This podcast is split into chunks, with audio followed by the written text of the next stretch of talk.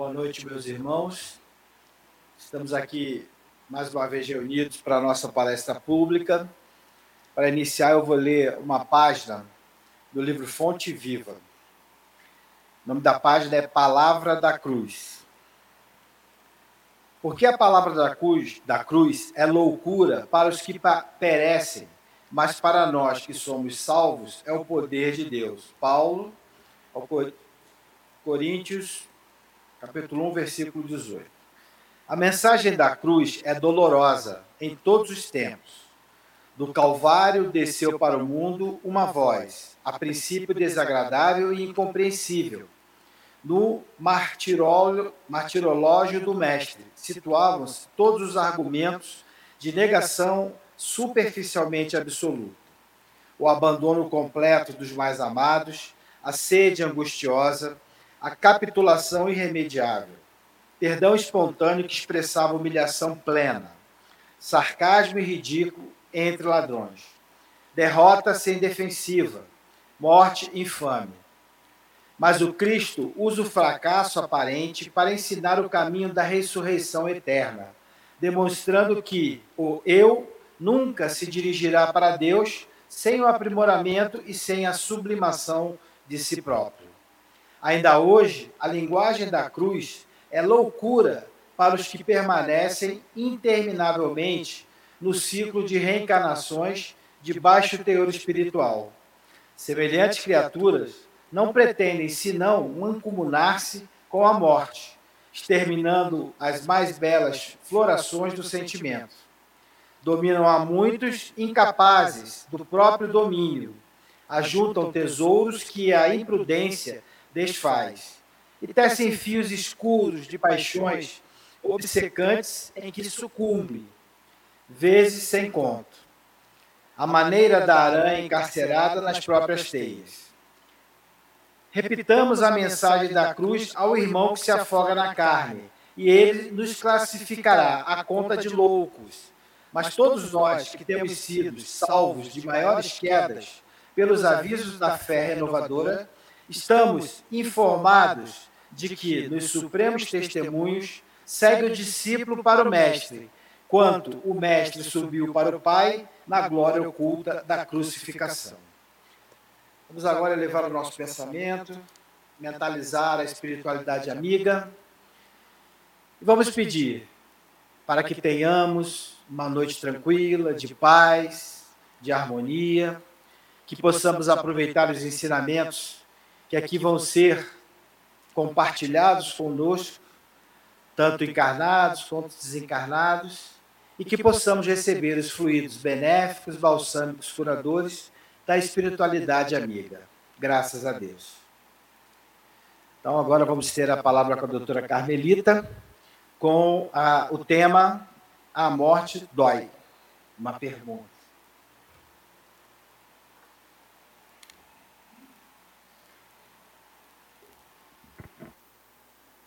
Queridos irmãos, queridas irmãs, muita paz em Jesus.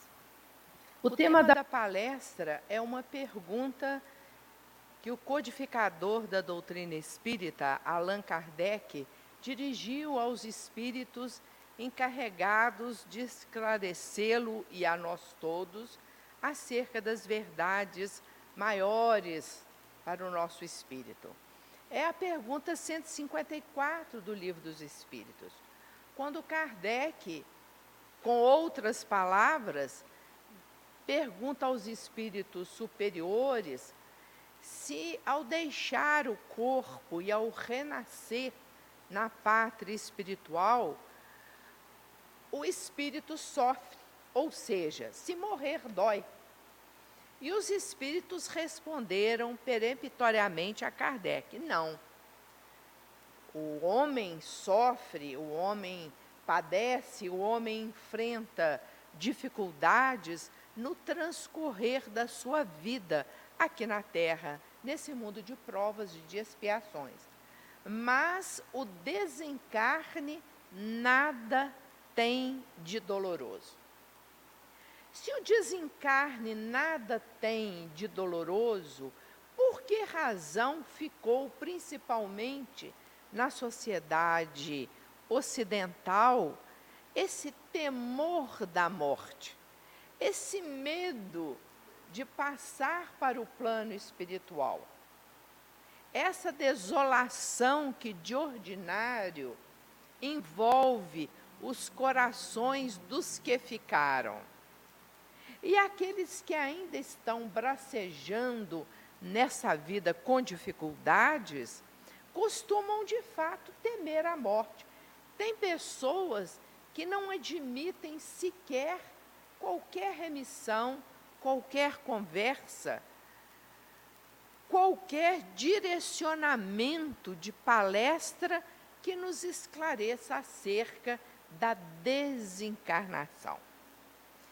Os materialistas, por exemplo, de fato devem ter um pavor muito grande da morte, por entender que ela representa o fim da vida. Dizem que certa vez Buda indagou a um discípulo o que seria o oposto da morte. E os discípulos se apressaram em responder: a vida, certos de que estariam formulando uma resposta correta. Buda então os repreendeu e consertou. Não. O oposto da morte é o renascimento da matéria, porque a vida é um contínuo que não se interrompe.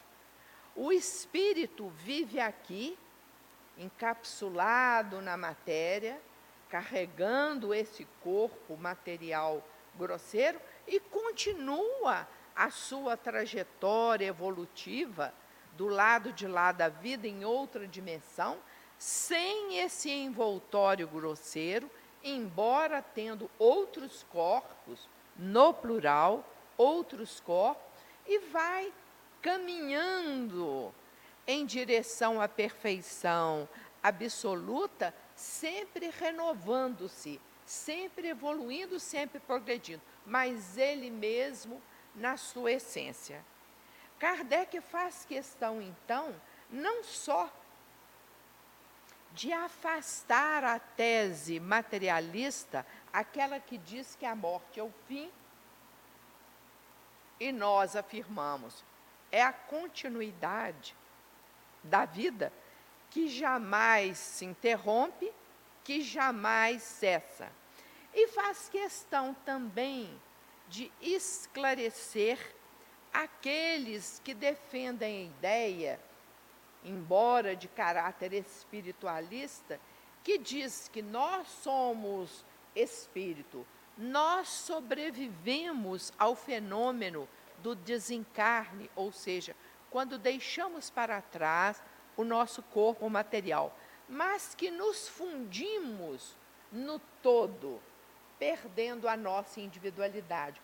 Ele faz questão também de esclarecer essa questão no livro dos Espíritos, no capítulo terceiro da parte segunda, que cuida da vida espiritual.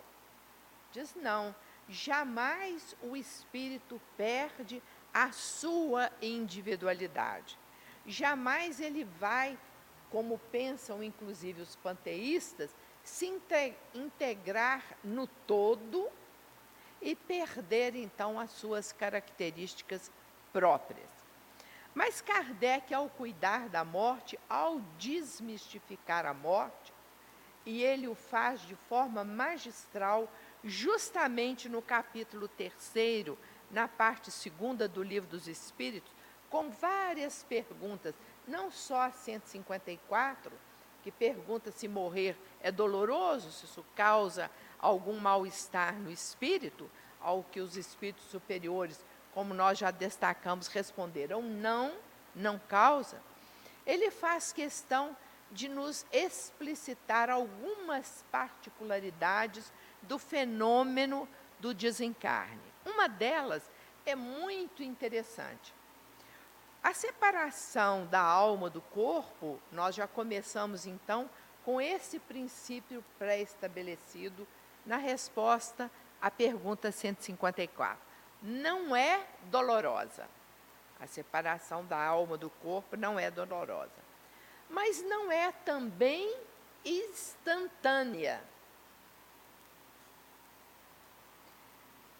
Podem os desavisados pensarem que é assim que há a morte para o aspecto físico do nosso corpo, quando não há mais vida cerebral, imediatamente o espírito se liberta com o seu corpo espiritual, que Kardec nominou de perispírito.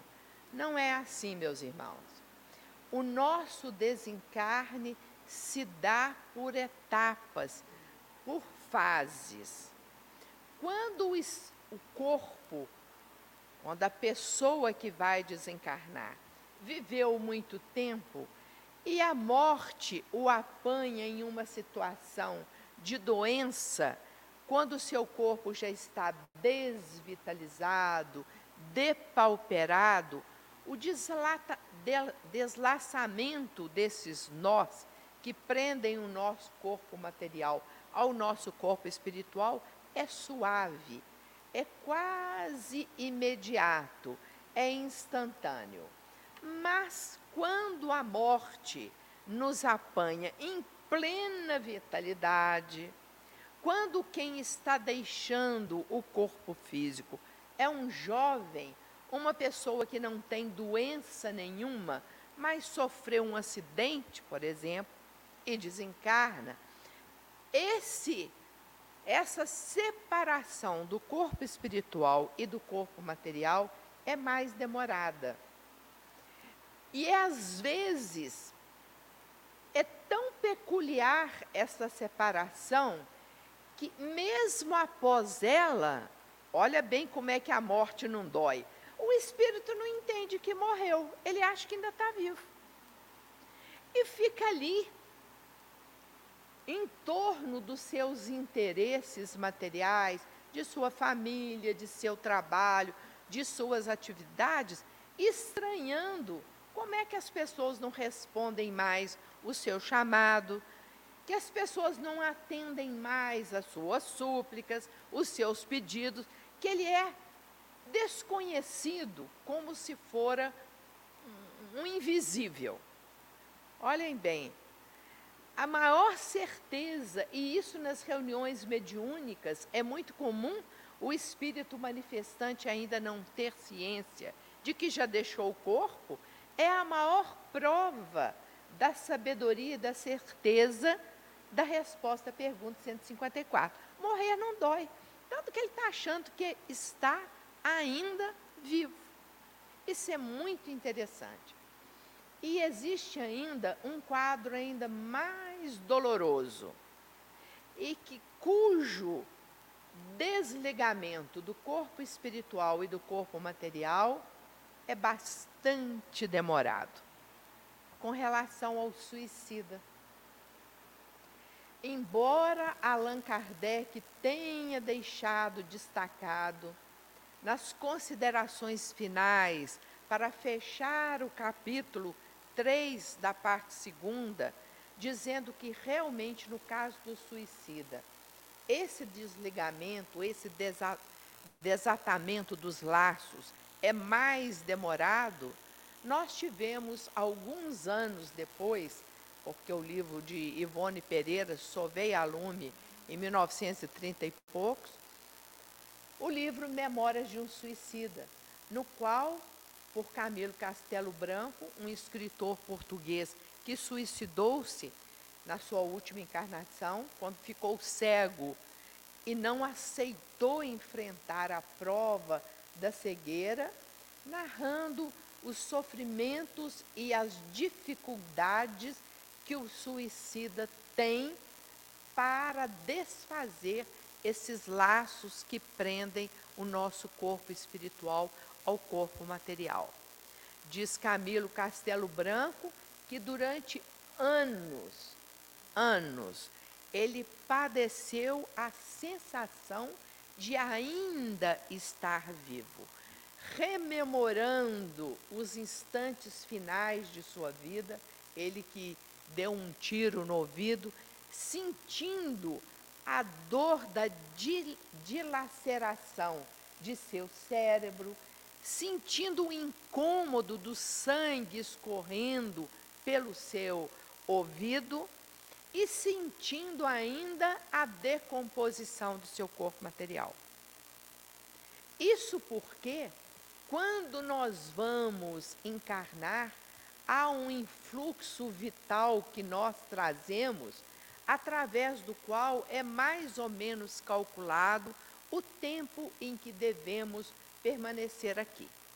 Não é que nós tenhamos dia, hora, minuto e segundo para deixar o nosso corpo material, mas há uma época, um período no qual nós deveremos fazê-lo.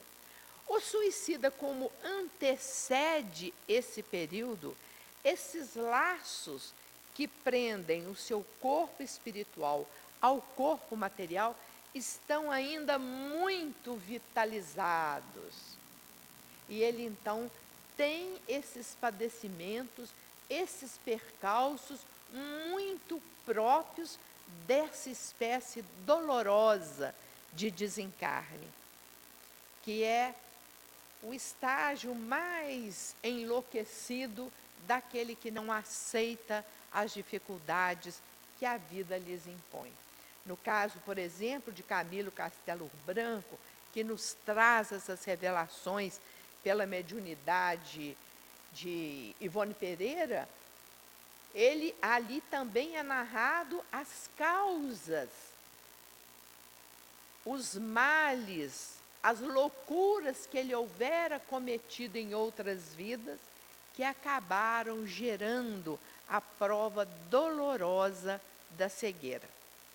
Mas esse estado de revolta, de não aceitação dos desafios que a vida impõe a todos nós, ele se torna superlativo na vida espiritual, na dimensão verdadeira para a vida do espírito, quando nós desligamos do corpo através do suicídio. Mas é preciso recordar ainda, e aqui nós temos até alguns dados trazidos pela ciência moderna, em razão da apreciação que hoje se faz da experiência de, de quase morte, quais são, de fato, os fenômenos que ocorrem quando nós estamos desencarnando. O primeiro deles, e isso os espíritos alertaram a Kardec. E André Luiz, no livro Obreiros da Vida Eterna, deixa muito bem consignado é a singularidade. Esse livro, Obreiros da Vida Eterna, é um livro psicografado por Chico Xavier, no qual ele vai contar a história de cinco servidores, cinco pessoas que estão na hora de desencarnar. Então, vem uma equipe especializada em promover o desencarne. Nós não temos aqui as parteiras, os obstetras, os especializados em trazer à luz os recém-nascidos?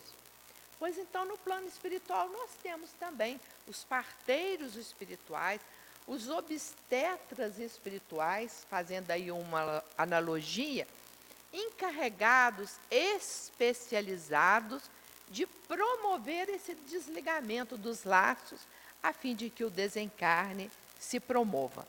Mas assim como cada nascimento tem uma particularidade, e as mães sabem disso melhor do que ninguém, cada parto é de um jeito, cada filho nasce em determinada circunstância, também o, re, o renascimento na vida espiritual é assim.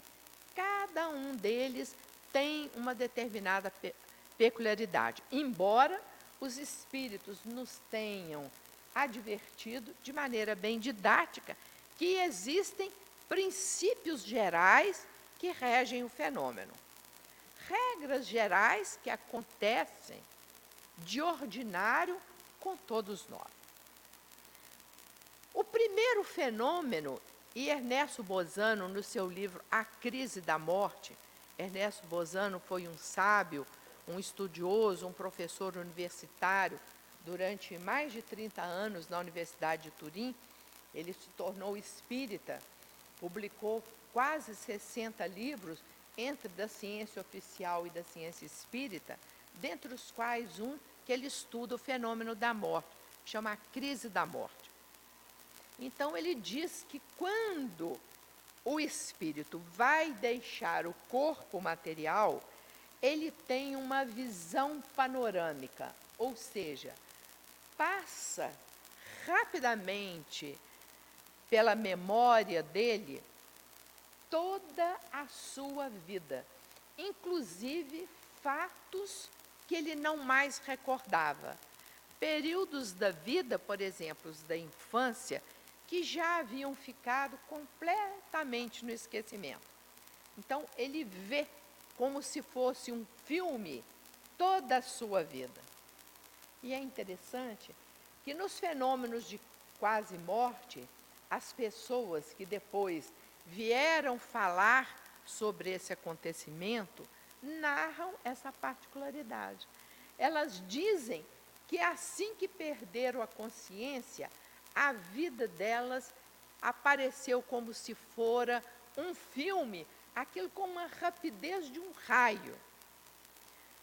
E difícil até de explicar como é que tantas informações chegam tão rapidamente na consciência do espírito.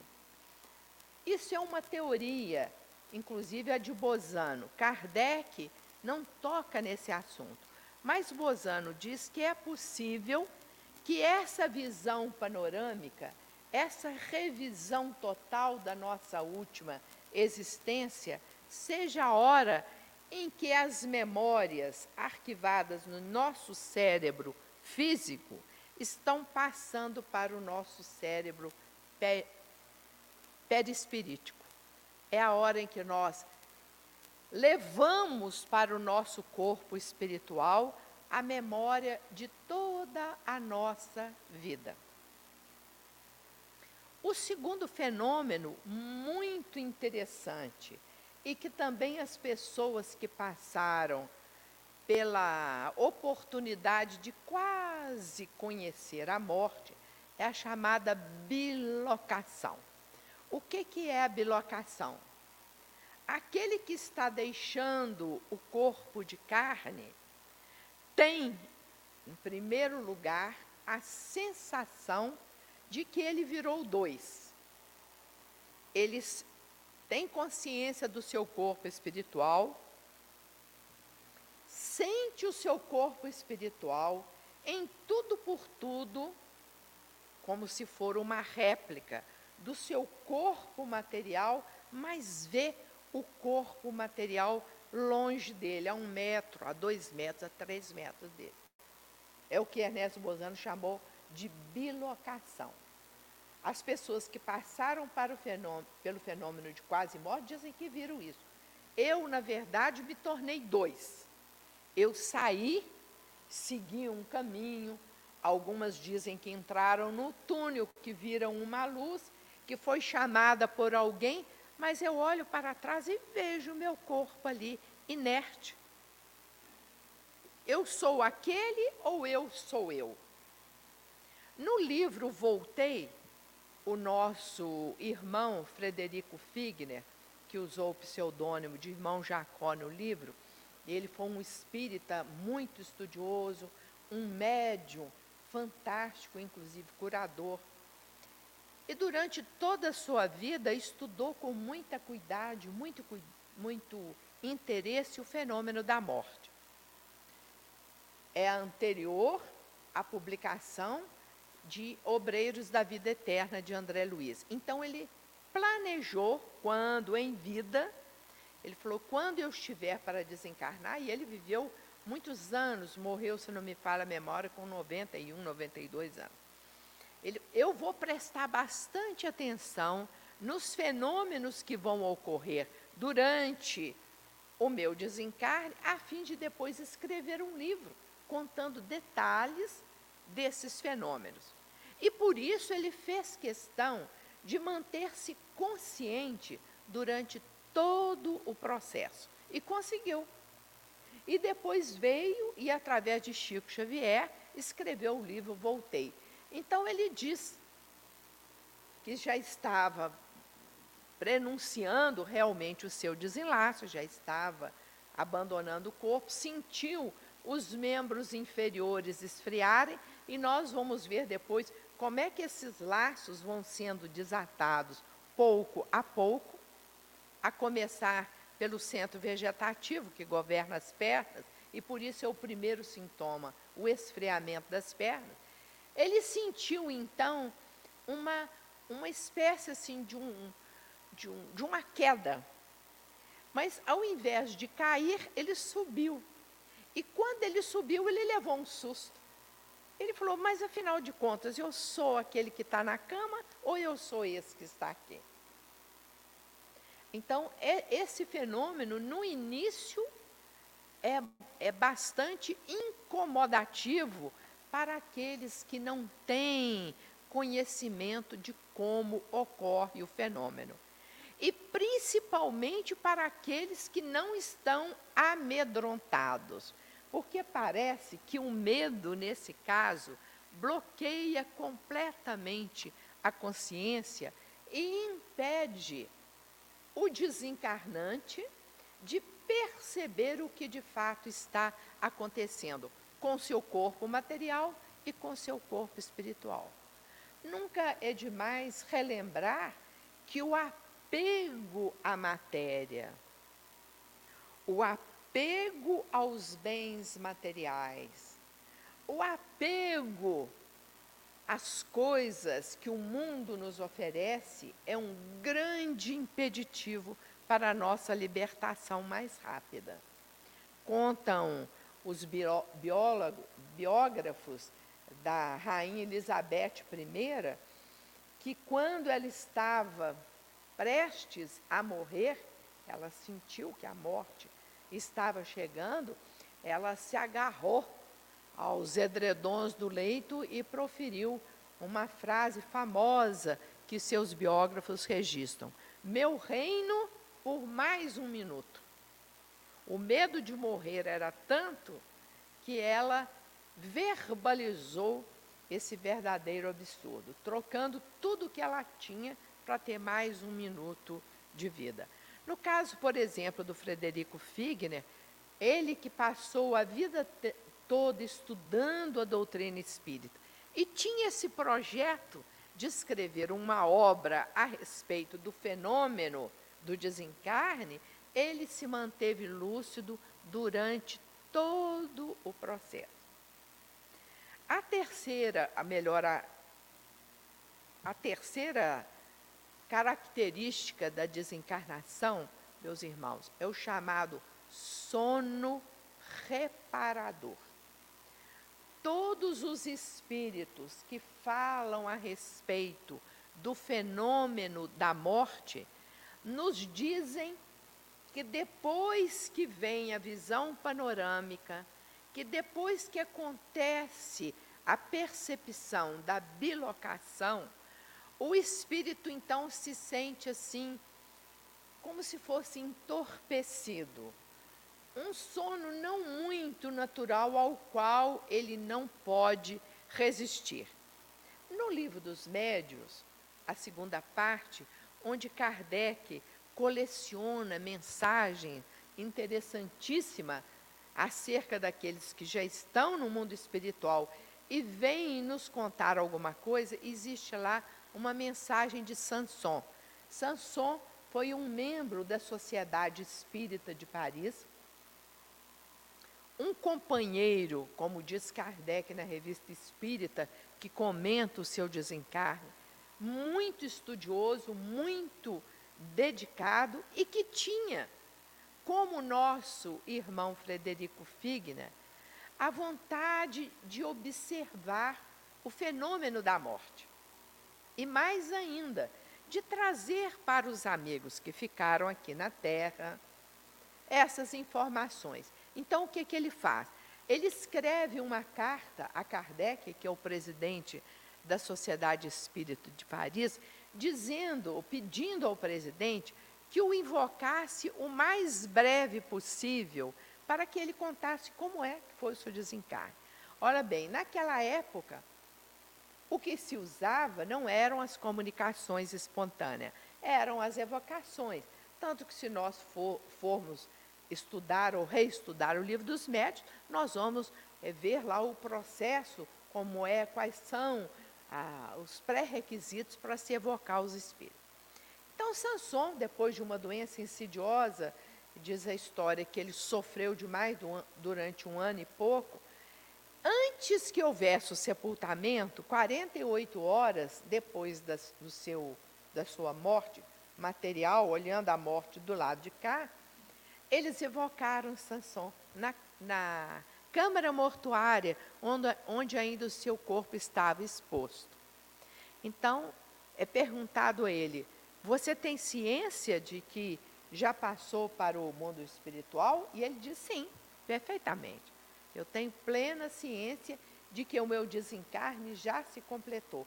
E aí, uma das perguntas que Kardec e os demais companheiros fazem a ele é essa: O que que você está sentindo? O que que você percebeu durante o seu desencarne? Ele falou: Olha, uma coisa que eu percebi e que ainda estou percebendo é que eu tive essa sonolência muito grande logo depois do desatamento dos laços.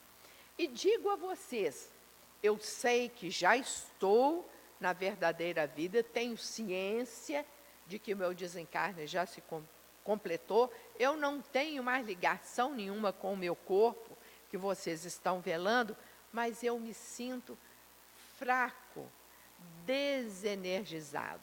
Se não fossem os espíritos amigos que me apoiam, que me seguram, eu acho que eu até cairia. Então, na verdade, esse sono que acontece logo após a morte física, porque não há uma perfeita equivalência entre a morte física e o renascimento lá. Nós vamos ver isso. Então, parece que as primeiras horas é, são realmente de adaptação. No livro Obreiros da Vida Eterna, quando esse, essa equipe de cinco parteiros espirituais vem aqui na Terra para receber cinco pessoas que vão desencarnar, nós vamos ver um capítulo destinado, ele diz, excursão de adestramento.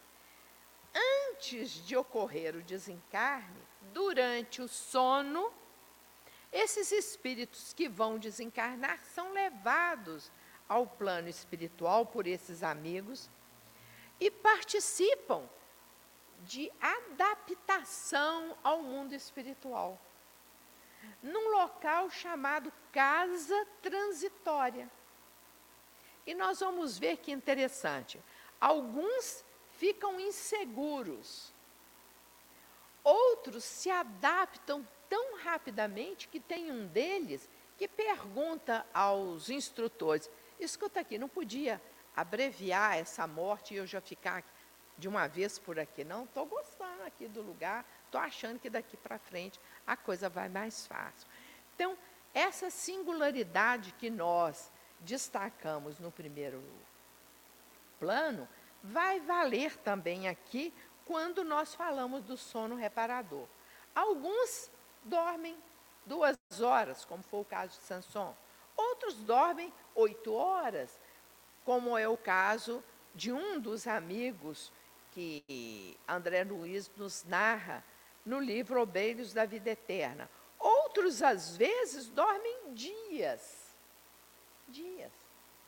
Custam a tomar consciência perfeita do que está acontecendo no plano espiritual.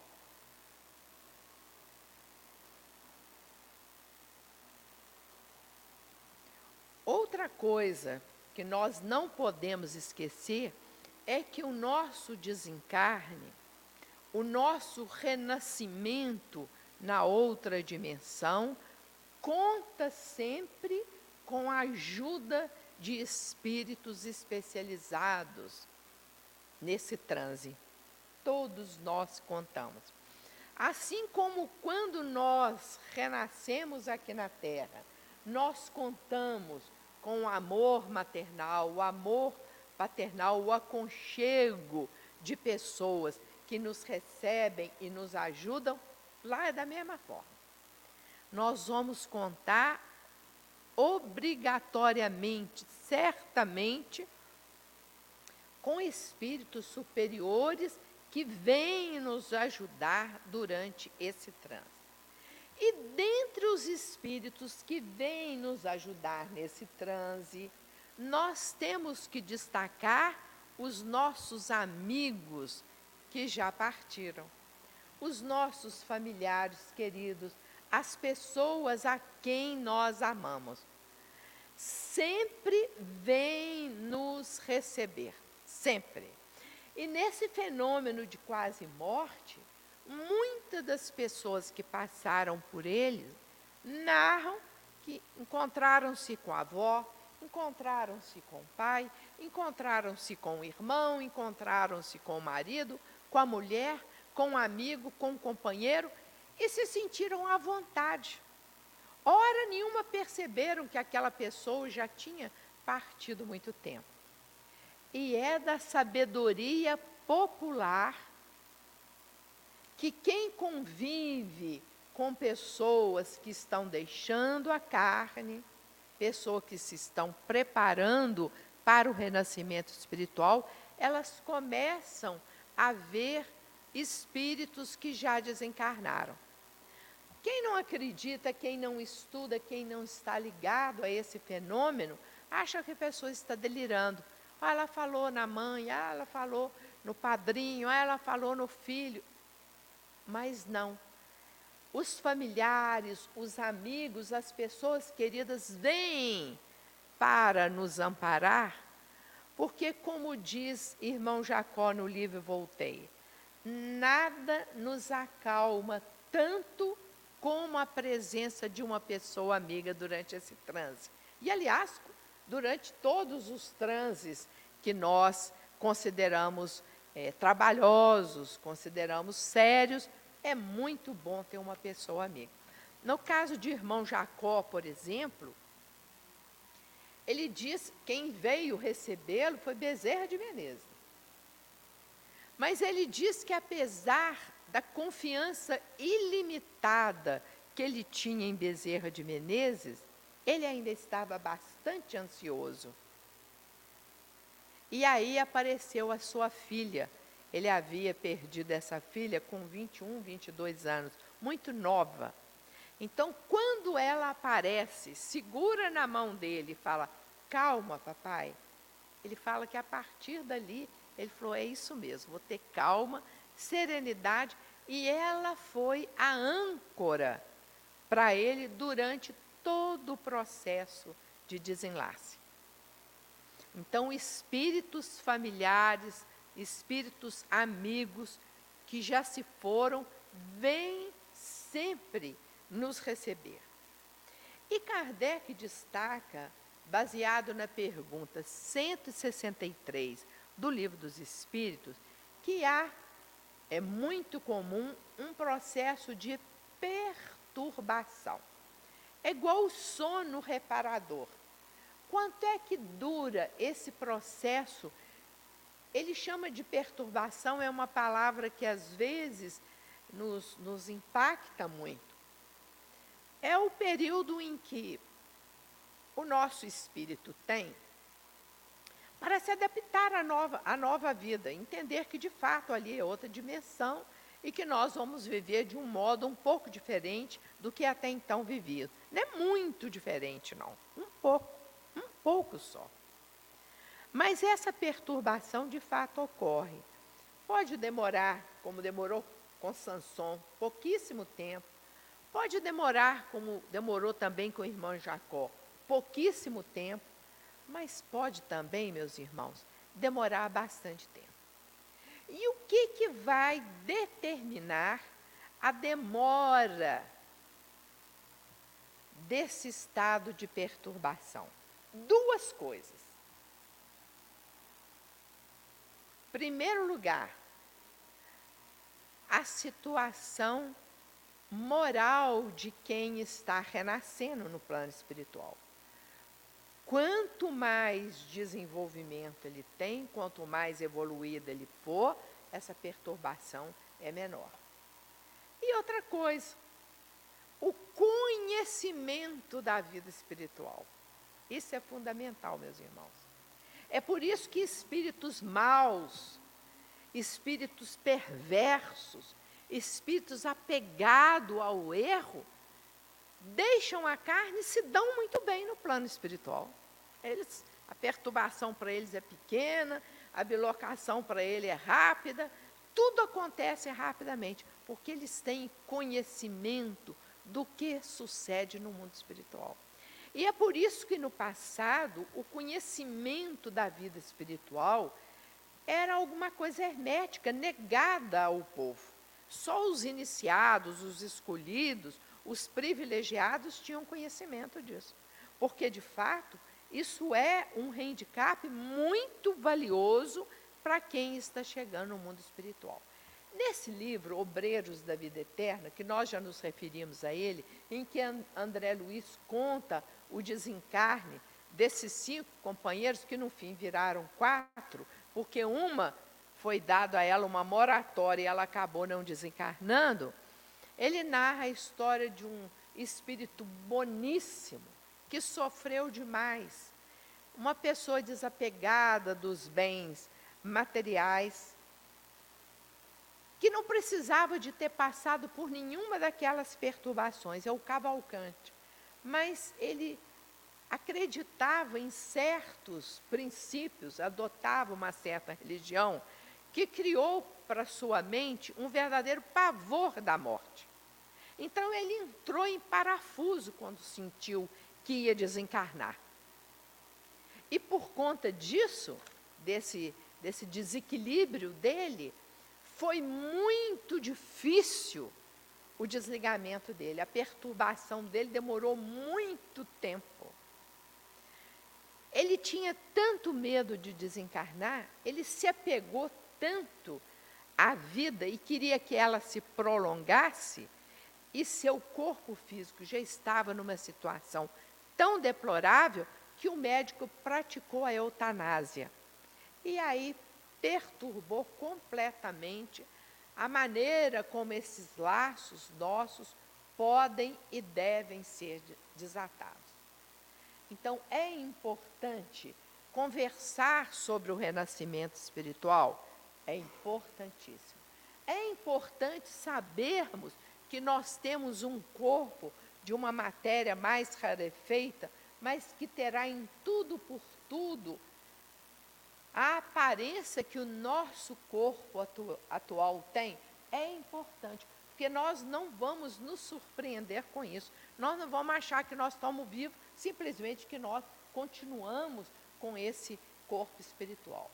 Agora, André Luiz, nesses cinco casos do Obreiros da Vida Eterna, em que ele conta o desencarne de Dimas, de Fábio, de Cavalcante e de Adelaide, Albina é a que há uma moratória e ela vai viver ainda por algum tempo. Ele vai dizer para nós o que de fato os espíritos diligenciam para que esse transe seja o mais tranquilo, o mais seguro, o mais agradável para quem está indo. Por exemplo, quando o homem com corpo material entra num processo final da vida terrena, vai desencarnar, esses espíritos encarregados de promover o desatamento dos laços, eles criam, diz André Luiz no livro, uma cúpula de fios protetores, uma rede energética para que não haja ali onde o desencarnante está, intromissão de espíritos zombeteiros, de espíritos atrasados, que podem perturbar aquele que está em processo de desencarne. Olha que interessante. É muito comum também, diz André Luiz, e isso é da sabedoria popular, que quando um ser está para desencarnar, os seus amigos, os seus familiares, as pessoas mais queridas, criem uma rede, ele chama rede afetiva de retenção. Não quer que o outro parte, não quer que o outro vá, não quer que o outro renasça no plano espiritual, quer retê-lo aqui. Então, o que, que eles fazem para que essa rede afetiva de retenção não fique segurando a pessoa que tem que partir inutilmente? Providenciam a falsa memória. E vocês vão, vão ver lá no livro que realmente está todo mundo ali rezando e pedindo aquela confusão, eles dão passes, energizam o doente, aí ele apresenta-se bem melhor. Os familiares relaxam, vão dormir, sai de perto, graças a Deus melhorou, ah, tá ótimo, tá ótimo, Pum, pimba, aí é a hora de providenciar o desatamento dos lares. Ele nos diz, meus irmãos, que esse é, desligamento começa, como nós já até afirmamos em outra oportunidade, pelo centro vegetativo, que se localiza aqui mais ou menos no baixo ventre. Então, quando é desatado o laço que prende nosso corpo espiritual ao nosso corpo material no centro vegetativo, as pernas esfriam. O segundo laço a ser desatado é o emocional, que fica aqui no nosso peito. Quando o laço do centro emocional é, deslata, é desatado, desligando o nosso corpo espiritual do nosso corpo material, nós perdemos o pulso e entramos em coma. E, finalmente, quando é desatado o laço do nosso centro mental, o nosso para a terra, para a visão dos que aqui estão, nós morremos. Aí já pode ocorrer o fenômeno da bilocação. O espírito, então, já começa a se desprender do corpo. E há então a formação de um corpo em tudo por tudo semelhante ao nosso. Mais ou menos como nós estamos na época do desenlace.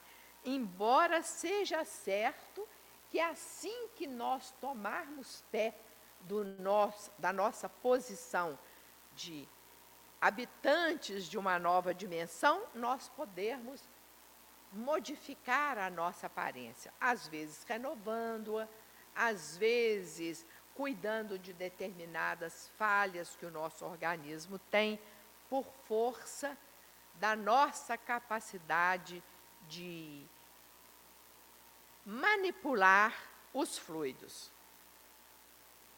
Apesar desses três laços já estarem desfeitos, do nosso corpo espiritual está absolutamente formado nós vamos ver que ainda há um cordão que liga o nosso cérebro ao cérebro do nosso corpo espiritual, que os orientais sempre chamaram de cordão de prata e que André Luiz repete a expressão, cordão de prata.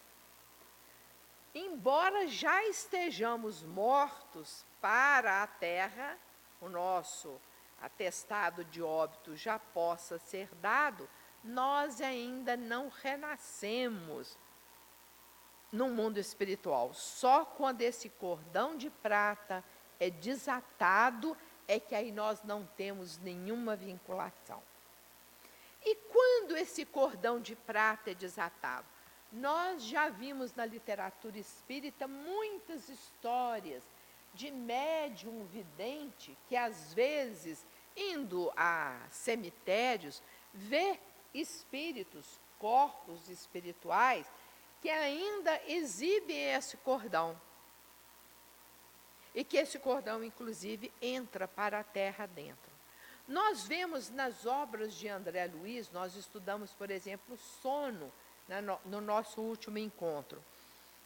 Que durante o nosso desligamento no sono, nós frequentamos reuniões espirituais, cursos, fazemos tratamento, recebemos uma série de, de, de, de tratamentos para a nossa melhora, inclusive física. E como é que nós diferenciamos Observem quando estiverem lendo as obras de André Luiz. Os encarnados e os desencarnados. Os encarnados têm sempre esse cordão de prata. E é só quando esse cordão de prata é desvinculado é que nós completamos o nosso renascimento espiritual. Leiam Obreiros da Vida Eterna e vo vocês vão ver uma das companheiras que participou desse livro com o seu exemplo é uma médium espírita chamada Adelaide. Ela era tão consciente, tão tranquila, conhecia tanto o processo que é Bezerra de Menezes, que ela tinha uma confiança limitada, que vem para ajudá-la. E ela pergunta para ele: Posso eu mesmo desatar esses laços? Ele diz: pode, Adelaide. Morrer é muito mais fácil do que renascer. Deixa conosco só o cordão de prata. Então, ela vai desatando o do centro vegetativo, o do centro emocional, o do centro mental. E Bezerra de Menezes, incontinente, corta o cordão de prata. Quer dizer, a morte dela para a matéria aqui, dos que ficaram, corresponde exatamente para o renascimento em razão não só do adiantamento espiritual dela, como também do conhecimento que ela tinha a respeito do processo. Nós vamos ver que Fábio, por exemplo, que também era um conhecedor da doutrina espírita, tem esse cordão de prata cortado oito horas depois. Nós vamos ver que Cavalcante fica lá 48, 50 horas para terminar o processo, embora ele seja uma pessoa boníssima uma alma verdadeiramente santificada, mas por causa da perturbação que ele fica com medo de ir para o inferno. Então, isso dificulta a consciência e a tomada de posição. Nós vamos ver que no caso de Dimas, que é bem é, explicitado para nós, e no caso de, de, é, de Fábio, que também era espírita, facilita o andamento do processo quando nós conhecemos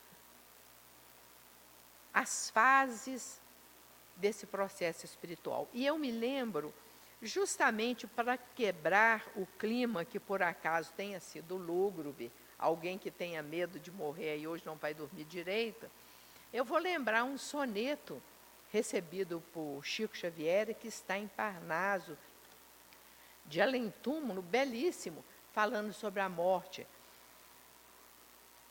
E que traz para nós essa, essa certeza boa, Augusto dos Anjos é o autor, essa certeza boa de que a vida verdadeira é de lá. Isso aqui é uma passagem rápida, mas a nossa verdadeira vida é de lá. Então ele diz o seguinte: a morte é como um fato resultante das ações de um fenômeno vulgar. Desorganização molecular, fim das forças do plasma agonizante. Mas a vida a si mesmo se garante, em sua transcendência singular, e em sua especialidade vai buscar a luz do espaço, fúlgida e brilhante. Vida e morte fenômenos divinos, na existência de todos os destinos, do portentoso amor de Deus oriundos. Vida e morte, fenômeno eterno do ânsia, ou condição diversa da substância que manifesta o espírito nos mundos. Muita paz, meus irmãos. Agradecemos a doutora Carmeli pelo, pela palestra belíssima. E vamos para alguns avisos. É, o curso Estudos sobre o Passe já está com as inscrições abertas. Ele vai funcionar dia 1, 8, 15, 22 e 29 de março e 5 de abril. São seis encontros às quartas-feiras, de 19 a 21 horas. Então, local de inscrição na Livraria Letras e Luzes. Temos também né, o Evangelho do Lar, que é feito às sextas, 18h45 e 19h30, pelo Google Meet. Bom, pedimos também àqueles irmãos que estiverem em condições de aplicar o passe, que após a prece se encaminhe a cabine de passe e alguém também que possa é, colocar a água ali, água fluida.